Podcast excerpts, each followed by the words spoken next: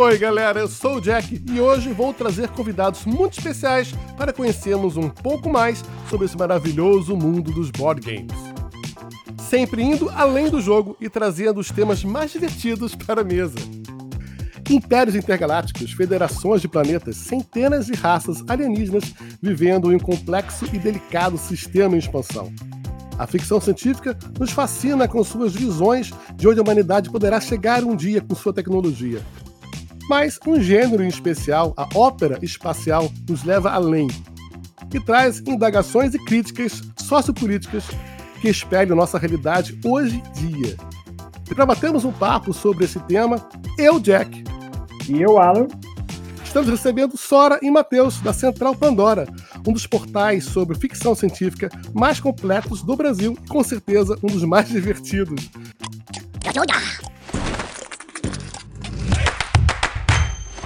Bem-vindos, Sora e Matheus. Muito obrigada pelo convite. Eu sou a Sora. Estou aqui para continuar a nossa missão de trazer entretenimento de todas as galáxias para a internet. Eu sou o Matheus, a outra metade do Central Pandora, e estou aqui junto para explorarmos os muitos universos da ficção científica. Que genial, cara. Olha só, já estamos explorando, já temos um dos 4X aqui, Alan. Já estamos explorando a galáxia muito, muito distante. Genial.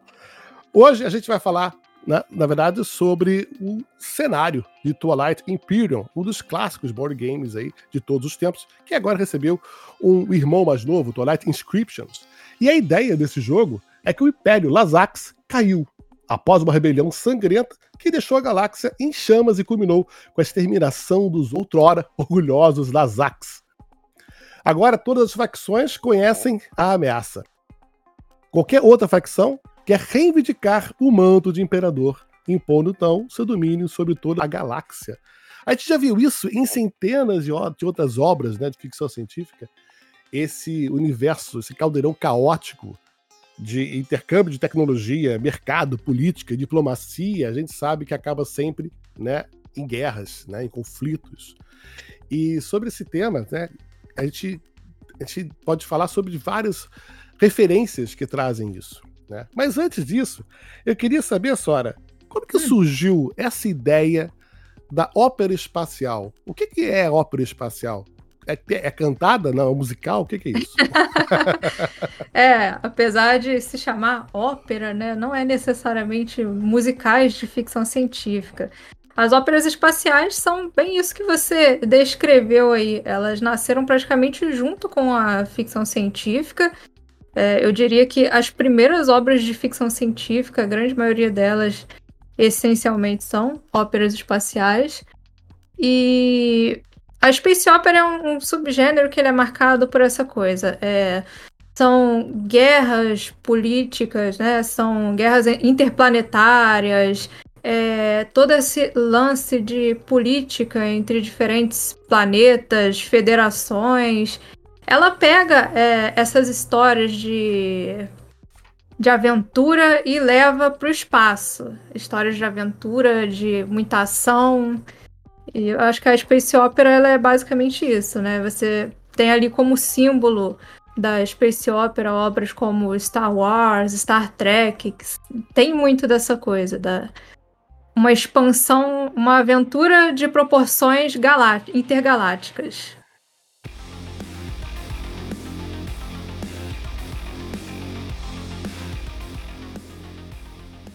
Gene Roddenberry, o criador de Star Trek, tirou inspiração do faroeste de Wagon Train, exibido aqui no Brasil como uma caravana, junto com referências ao romance As Aventuras de Gulliver para a história de aventuras de Star Trek original, seguindo as aventuras intergalácticas do capitão James T. Kirk e sua tripulação dentro de uma nave espacial da Federação Unida dos Planetas, a USS Enterprise. A série Caravana mostrava a grande odisseia dos pioneiros que haviam saído de St. Joseph, no Missouri, passando pelas montanhas rochosas, pelas pradarias rumo à Califórnia, assim como o capitão James T. Kirk explorava o espaço e descobria as novas fronteiras do universo.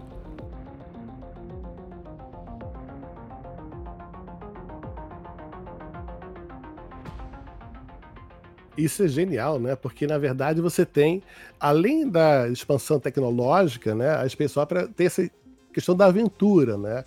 Isso. isso, né? Que isso deixa um pouco mais aberto, né? Você não precisa explicar de onde veio a tecnologia, são tantos planetas, são tantas tecnologias né, que foram intercambiadas, né? Que você não precisa explicar de onde veio um sabre de luz em Star Wars. É, né? Ou da onde veio, né, sei lá, um teletransporte de Star Trek. É Diferente que... de, de outros gêneros da ficção científica, até o hard sci-fi, que tem mais essa coisa de tentar ser mais realista, a space opera ela adota muito essa coisa da fantasia. E essa coisa da fantasia vem justamente nas tecnologias que são malucas, né? Ah, é o transportador quântico, vamos ligar o transmissor, não sei o quê.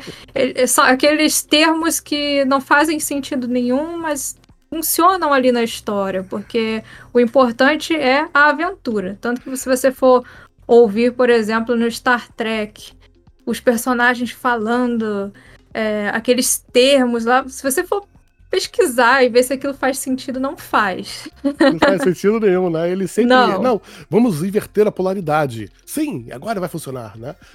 É. tem os termos, né? E vamos injetar o reator, é isso. Agora resolveu tudo, injetou o reator. Isso Eu vem acho... muito do aspecto do, da ópera espacial de ter nascido muito como um subgênero escapista. As primeiras obras eram sempre escapistas, era sobre o, o grande aventureiro que encontra um planeta distante, dominado pelo imperador terrível, e ele tem que salvar a donzela e tudo mais, que é o que todo mundo queria ser, né? Em algum momento, descobrir que um chamado para ser um grande herói. Star Wars é reflexo disso. Então, como ela nasceu muito escapista, ela quis abandonar a pretensão do hard sci-fi de ser muito científico. Era mais para leia e se divirta. É, porque elas nasceram nas revistas Pulp, que eram revistas justamente voltadas para público adolescente. Então era essa coisa totalmente escapista mesmo, como o Matheus falou a gente está falando aí de é, Flash Gordon nos anos 30, né? Algumas dessas, dessas, tirinhas, né? Buck Rogers, né? John uhum. Carter. John era, Carter. Era bem também. desse tipo mesmo, sim. É. Que é o, o pouco que evoluiu para o gênero do super-herói depois de um tempo, né? O, o Doc Savage, por exemplo, entra um pouco nisso e ele é o protótipo do super-homem. E como a Sora chegou a comentar, né, a, a, esse cunho né, de ópera espacial, ele foi pejorativo durante um tempo, na verdade, né? Isso, é. Quando começaram a surgir, quando começaram a surgir essas histórias extremamente escapistas usando o tema da ficção científica lá nas revistas pulp, teve uma parte do público que era um pouco mais extrema na ficção científica, não gostava dessa coisa, né? Até mesmo porque, como a Space Opera, quando chegou, é, ela nem era Space Opera ainda, mas ela começou a fazer muito sucesso esse tipo de história de aventura espacial, eles chamavam de romances espaciais. Os romances espaciais começaram a ficar muito em alta e começou a surgir uma penca de história disso. Então eram muitos e muitos. E a gente sabe que quando isso acontece, começa a surgir muitas histórias de baixa qualidade. É normal. Aí é, teve um público ali da ficção científica que começou a achar que esses romances espaciais eram besteira. Eram coisas assim. Ah, o cara pega uma história de faroeste, fala que é no espaço e tá falando para mim que é ficção científica. Isso aí não é ficção científica. Ficção científica de verdade é o que eu leio. Aí começou até a ter uma, uma divisão ali nas revistas. Por exemplo, algumas revistas de ficção científica se recusavam a publicar Space Opera. Tinha todo um preconceito ali entre o próprio público dentro da, da ficção científica. A própria comparação, né, veio das soap operas, não, das, das novelas de rádio, que eram patrocinadas por empresas de sabão, é isso, não? Isso é porque as soap operas eram aquelas novelas para donas de casa. Então elas eram aquela coisa melodramática, aquela história bobinha, né? E o cara, o, eu não vou lembrar qual é o nome do, do escritor, mas teve um, um, um escritor que ele escreveu um artigo para uma revista é, fazendo uma, falando sobre a, essas histórias de espaço e ele falou: ah, isso aí é como se fosse a, as soap operas, só que no espaço, são space operas. Porque são histórias extremamente bobas e escapistas, só que o cara só fala que é no espaço e é ficção científica. Mal sabia ele que teria criado, né, assim, nomeado uns dos gêneros mais rentáveis né, da indústria, né, do, não só dos quadrinhos naquela época, né, depois do cinema e hoje em dia, uhum. as obras é. são imensas, né? Eu acho que a space opera é o maior subgênero da ficção científica em questão de sucesso. As maiores obras de ficção científica, você pensa, a maioria delas são óperas espaciais.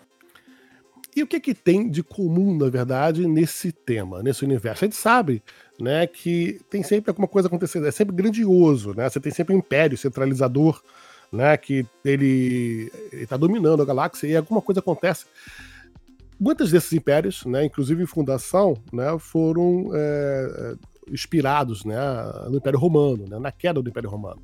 Né? Uhum. E aí, quando você tem uma queda de império, normalmente vem a barbárie, né? Normalmente a, o caos se instala, a busca, a escalada pelo poder, as intrigas acontecem. Esse, esse, é o cenário do, do Twilight Inscription, do Twilight Imperium também. Está tudo fervilhando para alguma coisa acontecer, uma guerra acontecer. Tá? Mas isso acontece em todas as soap operas? Isso é, é parte do gênero? É, então, depende. Por exemplo, Fundação, Duna, que também foi muito inspirado por Fundação, realmente tem esse cenário. O próprio Star Wars, né? São, são facções, são grupos, são impérios ali brigando pelo poder.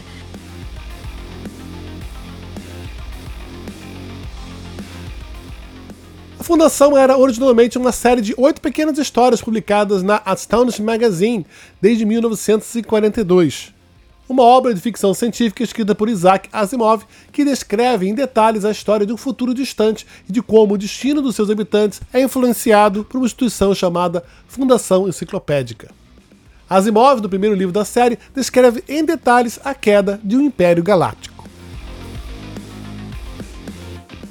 Mas se você for nas space operas mais antigas, se você for ali no, no Flash Gordon, no Bucky Rogers, esses caras da era Pulp, era uma coisa mais boba. Ela não tinha essa, essa proporção tão grandiosa que ela tem hoje. Era, o, era até uma coisa um pouco problemática, um pensamento que o autor do livro A História da Ficção Científica comenta que é um pouco problemática, porque é o ser humano chegando em outros planetas onde tem um povo selvagem e pouco instruído. e o ser humano chega ali para ser o salvador da história, né?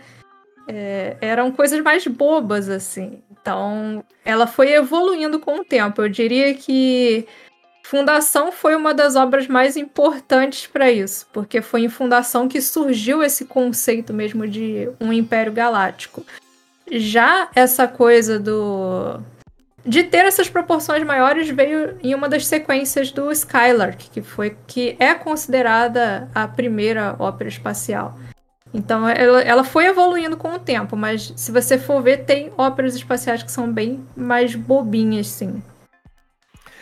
Eu acho que essa, essa ideia né, do, do, do universo em desordem, dessa distopia, conflito, dessa constante busca pelo poder, isso coloca onde a humanidade? Eu sei que aqui, por exemplo, no Twilight Inscription, no Twilight Imperium, os homens ainda estão lá.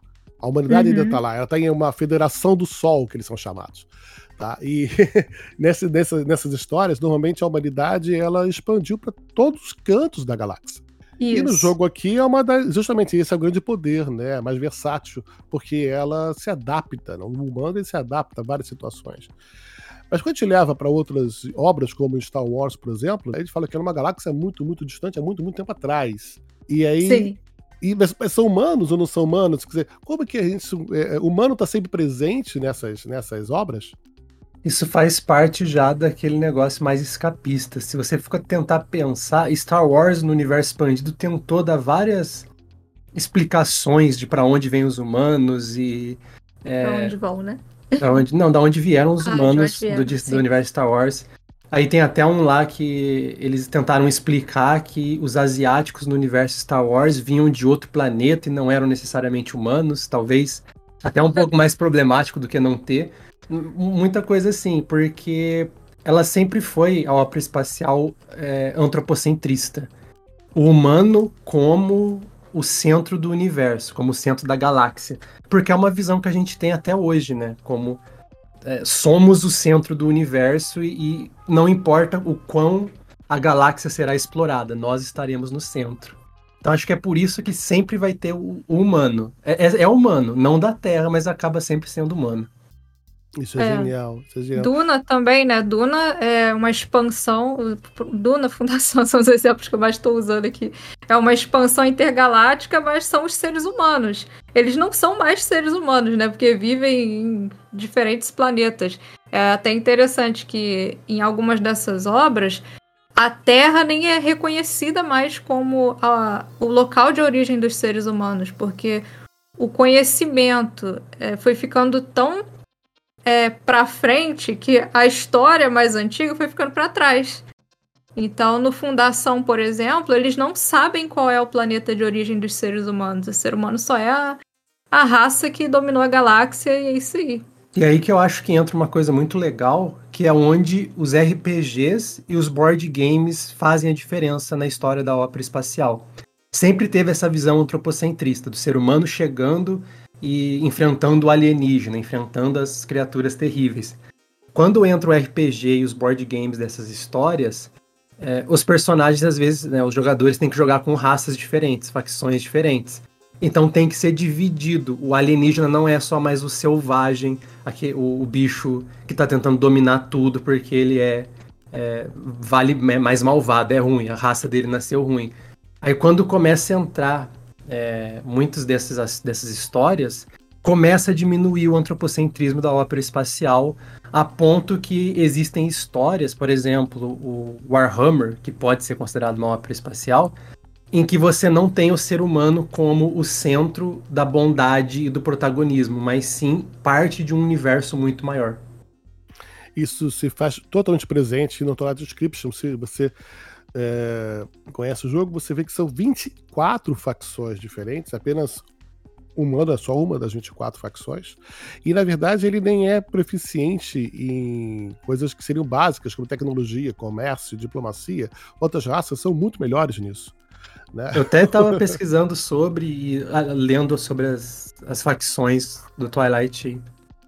E, e eu acho que. Você se identificou com alguma delas? Não, não me identifiquei com nenhuma delas. Mas eu achei os seres humanos mais sem gracinha. o Alan, o Alan conhece muito bem. Alan tem anos de Twilight Imperium. Alan, qual é a sua facção aqui favorita? O que, que ela tem de especial? Como que ela contribui para esse cenário? Cara, eu acho que assim, só em defesa dos humanos, tá? Eles são só o causador da desgraça toda do cenário, né? Eles que começaram toda a tragédia lá do cenário. É, o Twilight Imperium, acho que é a minha facção preferida, preferida mesmo ali, seria o Baronia de Letnev, né? Que são os caras que seriam os anágonos do, dos Draws lá de D&D, só que no espaço, né? Uma raça subterrânea também, extremamente bélica e malvada. Mas eu gosto também da maneira como eles começaram os eventos cataclísmicos, né? Twilight Imperium, como toda grande space opera, ele trata sobre isso, né? Um grande evento espacial envolvendo um monte de gente. E por conta de briguinha com os humanos, um milhão de anos aí de guerra, praticamente, né? Que eles ficaram lá, a guerra, as guerras crepusculares. Então eu gosto bastante do lore, sim, cara. Bem legal.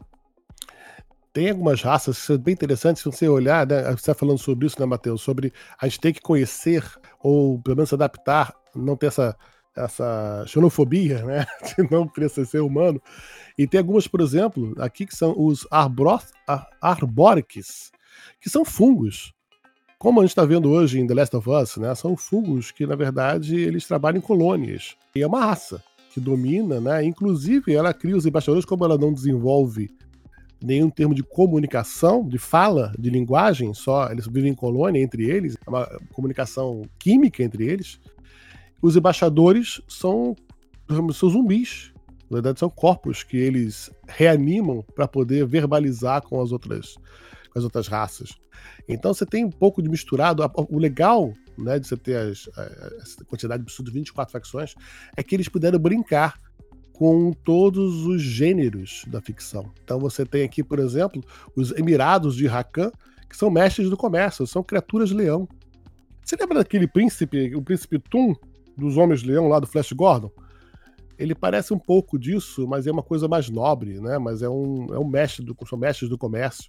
É, não, não levando, saindo totalmente da ficção científica, mas eu acho que eles lembram até os Khajiit do Elder Scrolls, que são realmente felinos comerciantes. Exatamente. E é legal a gente poder ter essa oportunidade de, de pensar né, como uma outra civilização, com outros ansejos, né, com outras, com outras prioridades no espaço. Porque a diferença, na verdade, de um board game, de um livro para um, um, um, filme, né, é que ele é interativo. Ele é uma mídia, você está tendo interação ali com personagens, com cenários, né, com situações, uhum. e interagindo na mesa com outras pessoas que estão vivenciando, que estão representando aquelas outras raças. Então, essa questão social, muitas vezes é, o metagame que a gente está falando, né, o que acontece de fora da mesa, leva isso para o jogo. O Alan conhece muito bem o Twilight, ele é sobre isso, né, Alan? Ele é sobre a gente saber ser diplomata é, o Twilight Imperium, eu acho que como todas as grandes obras de space opera, de ficção científica como um todo, né? Então, por exemplo, se você for pensar para obras mais modernas, eu gosto muito ali do que foi o The Expanse, né? A série de livros e também o finado seriado da Amazon, onde você tenta contextualizar as coisas mais numa esfera política do que necessariamente tecnológica. E o Twilight Imperium é sobre isso, né? A história do jogo é sobre uma grande política lá de uma, de uma civilização que tomou a força, né, o império lá da, das, das galáxias lá, que foram a, os, os Lazaks, né, que era o nome original dele, depois eles acabaram sendo substituídos aí, acabaram perdendo, e hoje você tem diversas outras facções tomando conta.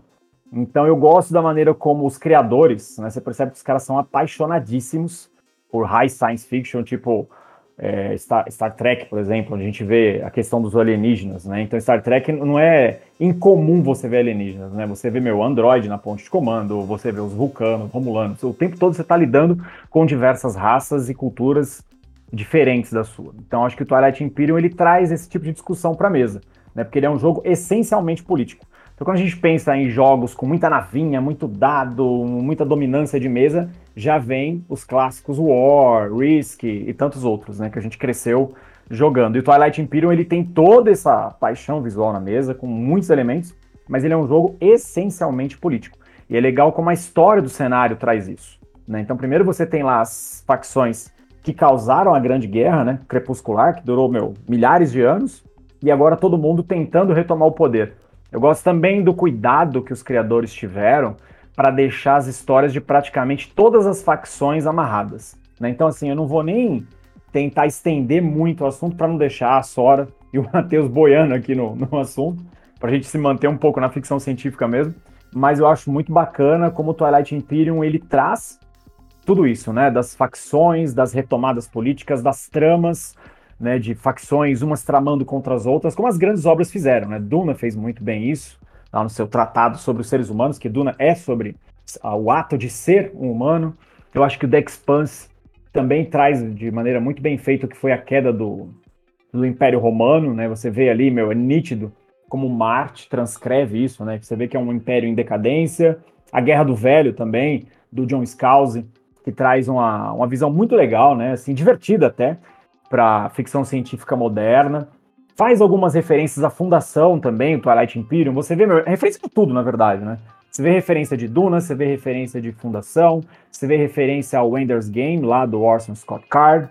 Você vê muita coisa bacana. Então, para quem gosta de ficção científica, seja ela nos livros, nos grandes seriados, né, do passado ou os atuais agora, como The Expanse, Twilight Imperium, eu acho que ele traz o melhor de todos os mundos, né? Os clássicos 4X, né, que a gente gosta de falar. Se você está assistindo o episódio e não sabe o que, que é, quando você se refere a um jogo chamado 4X, é sobre exploração, expansão, extração e extermínio, que é o core né, desses jogos. Mas é muito bacana também como ele tenta deixar os jogadores situados numa grande trama política. É, eu considero, até hoje, o melhor jogo nesse sentido que eu já joguei. Que ele une diversas paixões e é muito legal quando você tem uma experiência tão grande, tão avassaladora com Twilight Imperium e agora, né, com seu irmão mais novinho aí, o Twilight Inscription, como você fica dias, semanas ainda falando sobre o que foi aquelas 8, 12 horas de jogatina, dependendo do número de jogadores na mesa. Genial. Isso levanta questões bem interessantes, porque exatamente como você comentou, esse jeito que as facções são amarradas tira o maniqueísmo da, da história. Não Total. existe aquele, aquele negócio claro assim, ah, esses caras são os Guerreiros da Liberdade, esse é o império do Lorde das Trevas que quer assassinar todos os cachorrinhos da galáxia. todo mundo tem um motivo. O, vendo sobre ele, no material que vocês mandaram pra gente dar uma olhada, o, deu para ver que tem isso do Tech Spence mesmo. Que o Tech Spence ele tem muito isso. Ele não tem um lado certo. O, todos os lados fazem coisas certas e coisas erradas, mas todo mundo tem um motivo e você não pode falar, ah, esse cara tá errado, esse cara tá certo. Então quando você bota isso pro jogador fazer, quando você bota isso num jogo, é muito mais interessante, porque você discute e representa muito bem até o nosso mundo real, porque né, não existe maniqueísmo por aqui também. E é o que a ficção científica tem que fazer. Em filme, em livro, em qualquer mídia, incluindo a mídia dos board games, é ser um espelho da sociedade.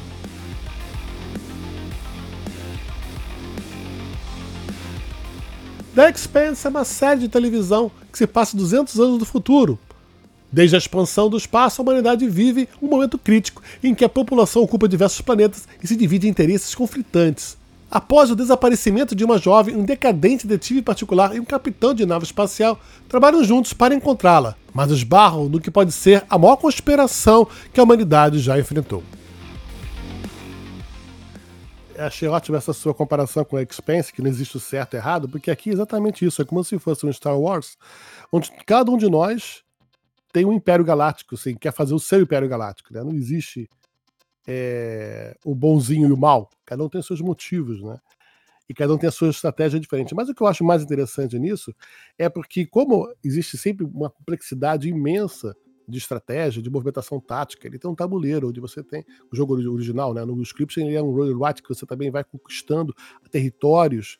Quando você joga atenção tão grande na mesa, que na verdade acaba sendo uma coisa eu diria, né, eu, eu, eu, costumo comparar como sendo uma guerra mais de diplomatas do que de guerreiros.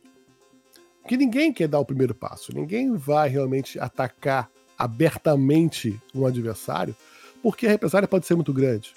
E as alianças acontecem, como em qualquer boa ficção científica, as alianças acontecem sempre por baixo dos panos. Você não sabe exatamente quem está com quem, quem está defendendo o quê, quais são os motivos ou os objetivos secretos, as agendas secretas de cada um. Né? Tudo isso enriquece demais a experiência vivida né, no jogo, assim como nos exemplos que a gente citou aqui. É, sim. Aliás, ó, uma coisa que eu estou me segurando para falar aqui já há um tempo, desde que Deck Space foi citado pela primeira vez. Pessoas que estão ouvindo este podcast e não assistiram Deck Space, assistam. Hereges. Hereges. Assistam porque é uma das melhores séries da atualidade uma das coisas mais interessantes de ficção científica que surgiu nos últimos anos. Assistam. Pra mim, é a melhor série de ficção científica já feita. Finalmente alguém concorda comigo. Obrigado, Matheus. Concordo, concordo, concordo plenamente. Ah, isso saiu, e tem RPG do Expense também, né? Mas, Ele nasceu como um RPG. Ele ia é. ser um RPG antes de virar livro.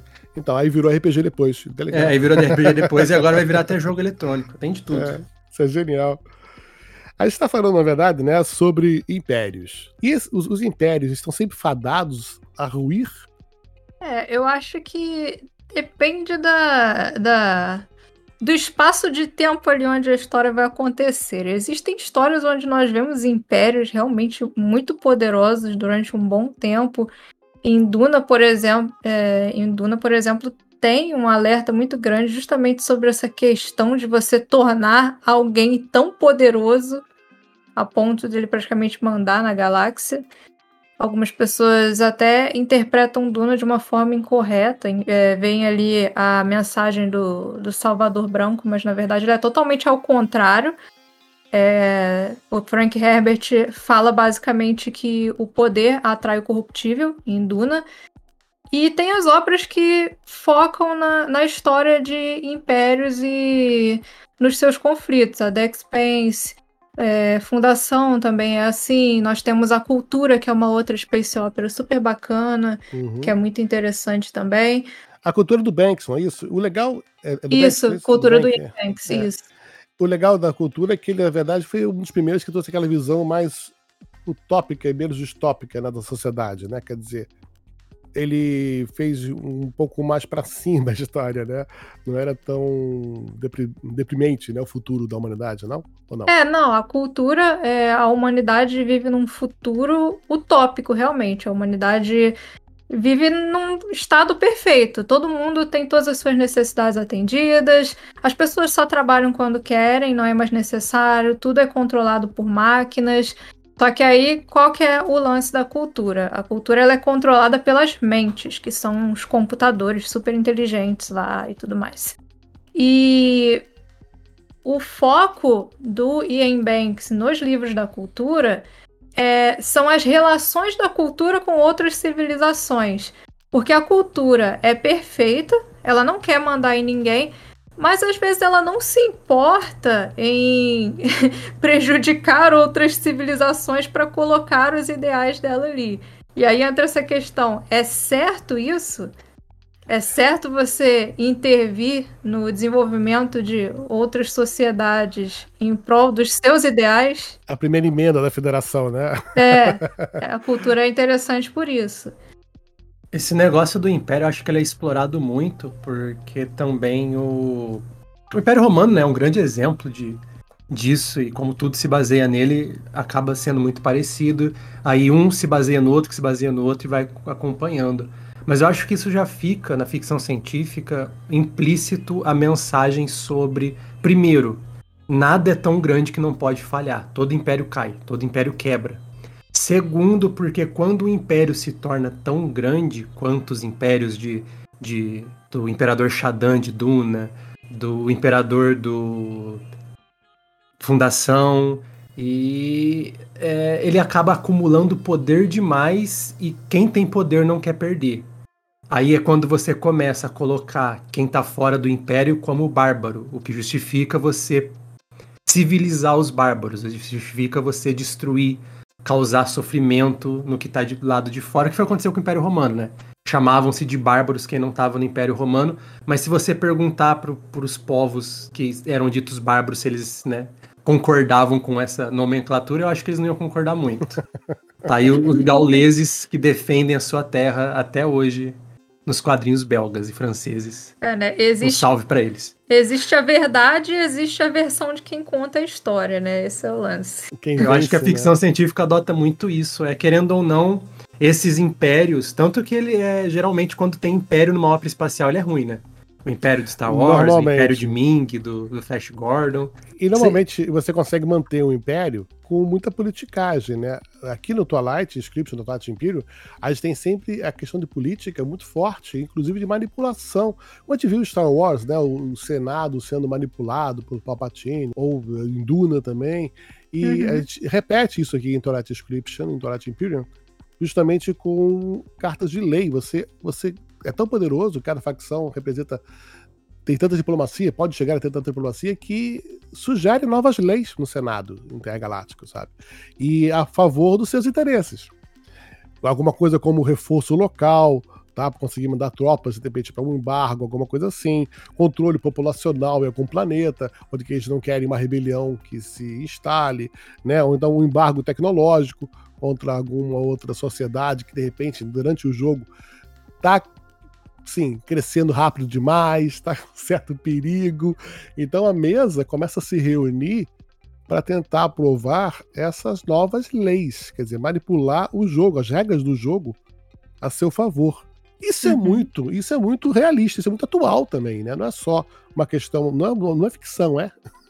É, não, jo jogo de poder é uma coisa que tá aí no dia a dia, né? A gente vê isso acontecendo aí toda hora. Se tudo isso aí que você descreveu no jogo não é uma forma muito didática de entender como funciona o nosso mundo, então não sei o que, que é.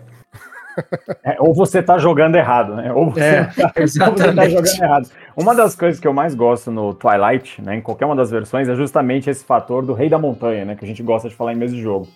É, eu, sei, eu, não sei se foi o Matheus ou a Sora que usou a frase agora, que todo império está destinado a ruir ou cair, eu achei a frase perfeita. Porque toda boa obra de ficção científica, quando ela trata sobre impérios, ela traz esse assunto para a mesa. E no Twilight é a mesmíssima coisa. Né? Então você tem lá Mechatol Rex, que é o centro da galáxia.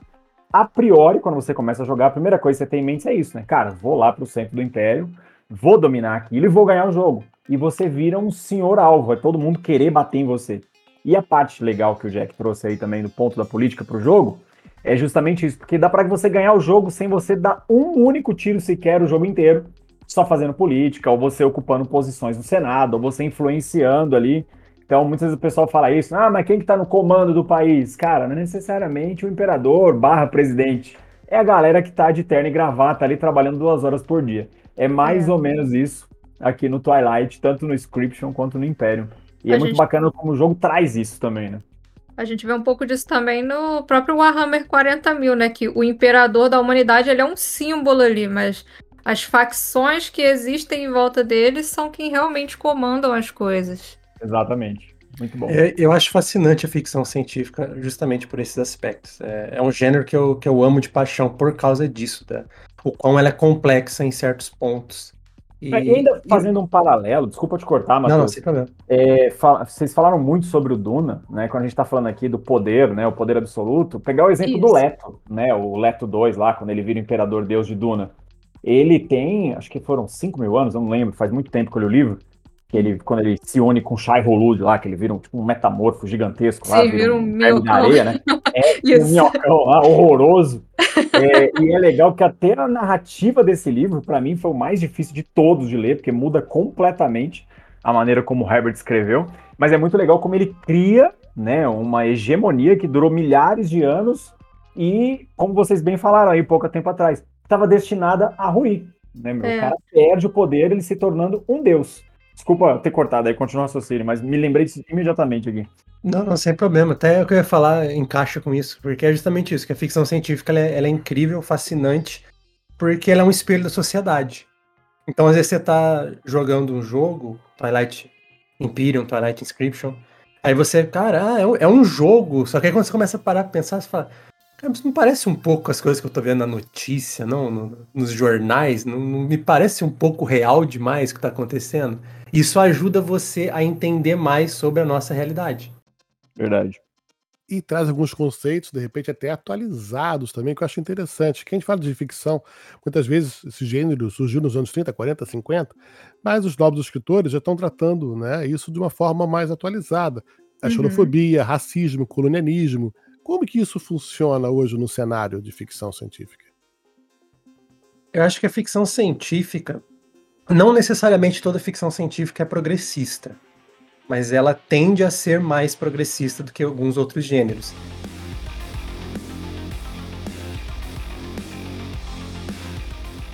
Star Trek sempre foi uma série à frente do seu tempo. A série original dos anos 60 já trazia a Tenente Rura, uma mulher negra de alta patente na ponte da Enterprise, além de um asiático e um russo em plena Guerra Fria.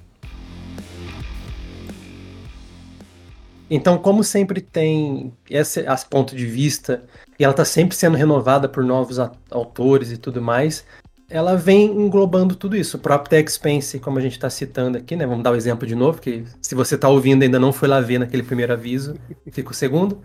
Ele já lida muito com isso, né? Ele, tanto que a gente comentou, o antropocentrismo na ópera espacial vem diminuindo, porque a gente já está perdendo essa visão do o homem civilizado dominando o o lugar selvagem. A gente já começa a entender que às vezes a, civila- a civilização é mais selvagem do que o, o bárbaro que tá lá quieto no planeta dele, na galáxia, em outro lugar.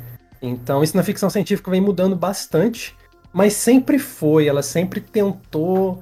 É, é que conceitos sociais mudam de décadas para décadas, o que, o que era progressista em 1935 não é em 2023 mas ela sempre teve nisso, não é uma novidade, né? É, essa tentativa de ser mais amplo sobre os erros da sociedade e observar colonialismo, a xenofobia e tudo mais. E agora ela só está adotando coisas que hoje existem, né? Como algumas é, temporadas mais novas de Star Trek já vem adotando uma visão mais moderna sobre identidade de gênero, esse tipo de coisa. Tanto que muita gente fala, ah, a ficção científica prevê o futuro. Fala, ah, esse filme previu o futuro, essa história prevê o nosso futuro. Falam muito disso. Mal sabem que é, É. só porque é um reflexo do nosso presente. Sim, na verdade até do passado. Você pega um filme lá de 1970 e fala, nossa, esse filme parece que previu 2023. Não, é porque a gente está fazendo os mesmos erros até hoje. A gente só não aprende com o nosso passado. E a ficção científica é legal por causa disso. Porque a gente vê é, o que a gente está errando hoje, o que a gente errou no passado e o que a gente não conseguiu consertar. A The Expanse ela é até muito boa justamente por causa disso, porque você começa é, sendo apresentado aquele mundo do ponto de vista do, dos humanos e Belters. São as duas, os dois grupos que ela te apresenta ali logo de início. Mas é natural a gente pensar, poxa, os Belters são, são devem ser uns caras meio, meio agressivos, meio pouco civilizados, e os seres humanos devem ser os caras que estão tentando organizar tudo. Mas aí vai passando a série, aparecem os marcianos e tudo vai se desenvolvendo e você vê que não é assim. Não, não existe uma facção totalmente ruim em The Expanse. Até o Marco Inaros, que é inegavelmente um vilão que aparece é, mais pra frente, ele é fruto de uma coisa que vem acontecendo ao longo de toda a série, que eu não vou comentar porque vocês vão ter que assistir para descobrir, porque a série é muito boa. É, não, mas é. Esses dias eu tava reassistindo Metrópolis, de 1927, Fritz Lang. Talvez o mais importante filme de ficção científica de todos os tempos. E tipo, você assiste o filme e você fala, caraca, o maluco parece que escreveu hoje a história, as mesmas coisas. É a mesma conversa.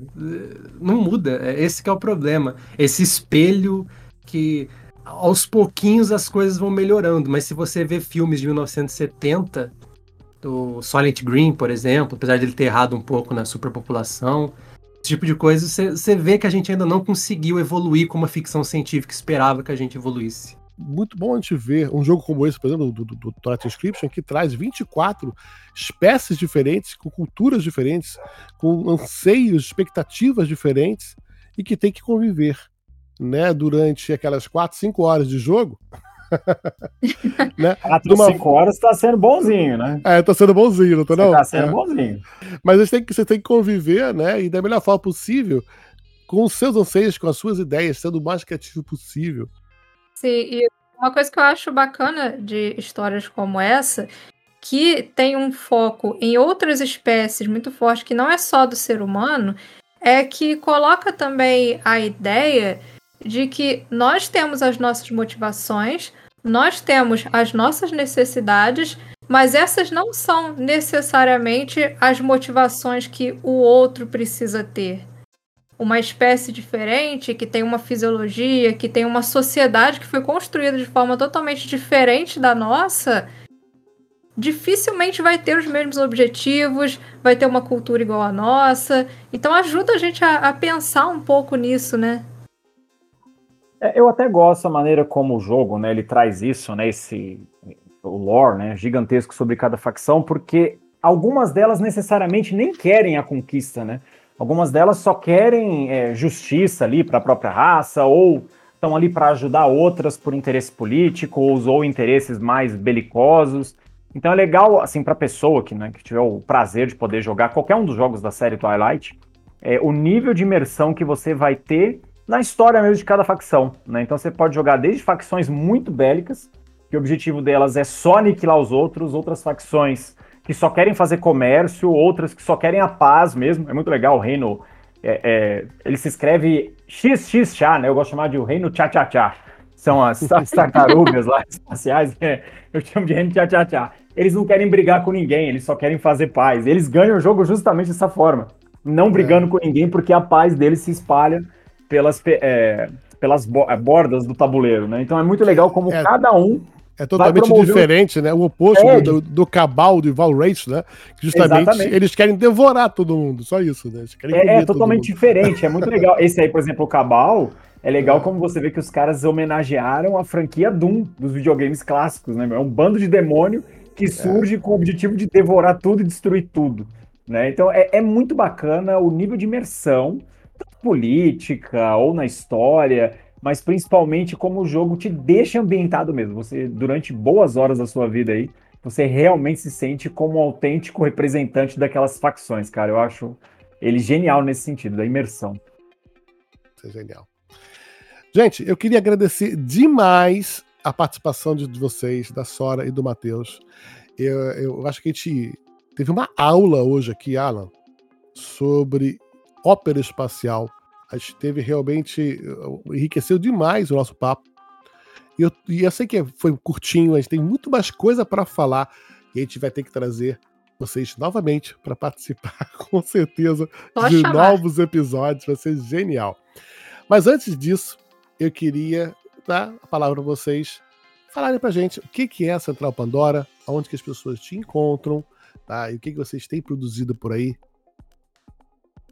Então, Central Pandora é um canal sobre ficção científica, onde nós levamos entretenimento de todas as galáxias. Nós falamos de todo tipo de ficção científica, desde essas coisas tipo Exterminador do Futuro e Predador, até ficções científicas mais ah, inteligentes, digamos assim, né? Como Encontro com Rama, Duna, Fundação. A gente aborda a ficção científica como um todo, jogos, livros, filmes.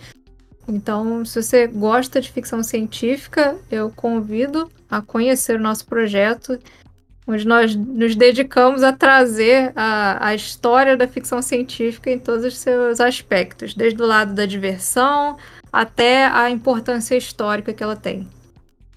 Matheus, que, o que, que você achou né, dessa experiência? Você conheceu agora recentemente, mas o que, que você achou desse universo do Twilight Inscription e Twilight Imperium? Eu gostei bastante, porque, como eu falei, eu adoro essas histórias que envolvem muita política. A gente não citou durante aqui o, o papo, mas Mobile Suit Gundam é um dos. A, tri, a, trilogia, né? A série depois virou uma trilogia de filmes. Essa trilogia de filmes é uma das minhas trilogias favoritas de todos os tempos. Tem essas mesmas questões. E eu adoro entrar em lore de coisa. De, de facção, de, de raças e tudo mais. E eu vi um pouco por cima a do Twilight Inscription. E eu achei fantástico, achei incrível, achei que parece que tem muita, muito potencial para uma partida ser realmente um horas e horas de discussões e que abrangem justamente a parte que eu acho mais legal, que é a parte mais política dessas histórias. E eu realmente fiquei muito, muito animado de um dia conseguir jogar ele, porque é, é, é, é, é como a gente falou, é muito bom você juntar com três, quatro pessoas e esquecer as amizades e partir para política políticas de cortar garganta. E... eu realmente. Ele é dos meus, hein? Ó, ele é dos meus, É, hein? Já é dos gostei. ó. Sou, sou, claro. É assim que amizades acabam. Mas é assim que outras surgem, né, Alan?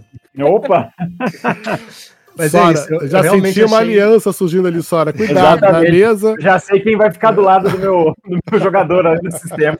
Já, já tô percebendo aí com quem eu vou ter que tomar cuidado aqui. Mas eu realmente achei. Não tive tempo de ver muita coisa, porque é bem profundo 25 facções. Mas eu achei realmente fascinante. Eu achei que é um universo que com certeza eu vou adorar conhecer muito mais sobre. Vai ser muito bem-vindo em nossa mesa, com certeza. Alan, suas considerações finais? Bom, primeiro para você que escutou até aqui, muito obrigado pela audição. Queria também agradecer o pessoal da Central Pandora. Eu sou fã declarado, assim como o Jack. Eu adoro o trabalho de vocês. E para você que ainda não teve a oportunidade de jogar nenhum dos jogos da série Twilight, seja o Imperial ou o Scription, aproveita que o Scription tá na boca do gol já aí. É um universo riquíssimo. Seja para você ter uma experiência maravilhosa na mesa, mas principalmente para você se divertir durante horas com maquinações políticas. E Federação do Sol é um bando de safado, tá? Acreditem sempre lá nos feiticeiros Mahakt. Eles que estavam certos. Beijo para todo mundo. Olha, se você está assistindo esse, esse podcast e está curioso com o Twilight Inscriptions ou Twilight Imperium, qual que eu começo, qual que eu pego, o Twilight Inscriptions é um lançamento e ele é um jogo que dá, inclusive, para você jogar solo. Olha só, para você conhecer as facções, conhecer o universo, jogar em duas pessoas. Ele é um jogo um pouco mais rápido do que o seu primo antecessor, o original.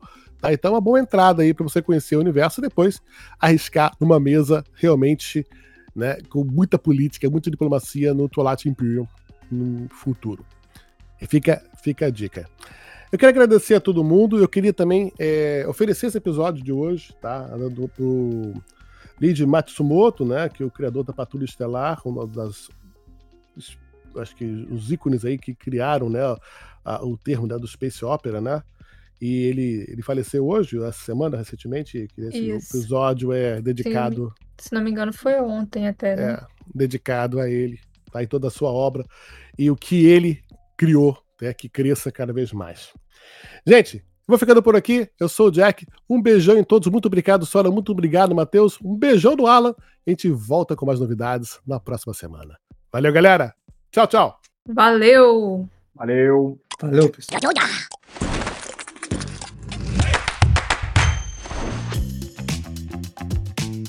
E é isso, galera. E por hoje é só, mas não se esqueça de seguir a Galápagos nas redes sociais pelo Mundo Galápagos. E toda terça e quinta você também me encontra no canal oficial da Iguana no YouTube, com vídeos inéditos e muito mais histórias para contar. Valeu e até a próxima!